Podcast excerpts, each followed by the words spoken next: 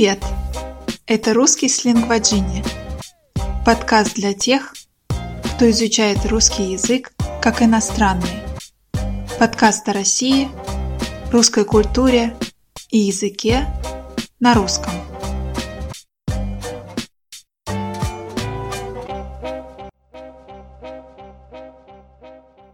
Сегодня я прочитаю рассказ Льва Николаевича Толстого «Два купца». Советую вам, перед тем, как начать слушать, ознакомиться со списком ключевых слов, которые важны для понимания выпуска, у меня на сайте www.lingvagini.club.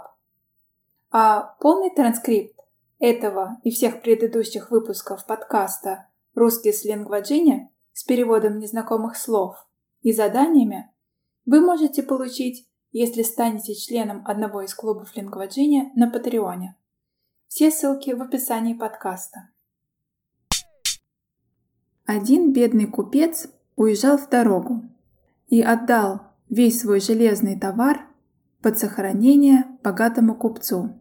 Когда он вернулся, он пришел к богатому купцу и попросил назад свое железо. Богатый купец продал весь железный товар и чтобы отговориться чем-нибудь, сказал, «С твоим железом несчастье случилось». «А что?» «Да я его сложил в хлебный амбар, а там мышей пропасть. Они все железо источили. Я сам видел, как они грызли. Если не веришь, поди посмотри». Бедный купец не стал спорить. Он сказал, «Чего смотреть? Я и так верю, я знаю, мыши всегда железо грызут. Прощай. И бедный купец ушел. На улице он увидал, играет мальчик, сын богатого купца. Бедный купец приласкал мальчика, взял на руки и унес к себе. На другой день богатый купец встречает бедного и рассказывает свое горе, что у него сын пропал. И спрашивает, не видал ли, не слыхал ли. Бедный купец и говорит – «Как же? Видел. Только стал я вчера от тебя выходить. Вижу, ястреб. Налетел прямо на твоего мальчика. Схватил и унес. Богатый купец рассердился и говорит, «Стыдно тебе надо мной смеяться.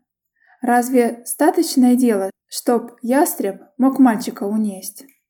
«Нет, я не смеюсь. Что же удивительного, что ястреб мальчика унес?» когда мыши сто пудов железа съели. Все бывает. Тогда богатый купец понял и говорит, «Мыши не съели твоего железа, а я его продал, и вдвое тебе заплачу. А если так, то и ястреб сына твоего не уносил, и я его тебе отдам». На этом все.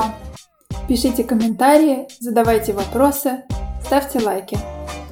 Следующий выпуск подкаста «Русский сленг Джинни» выйдет через две недели. Пока-пока!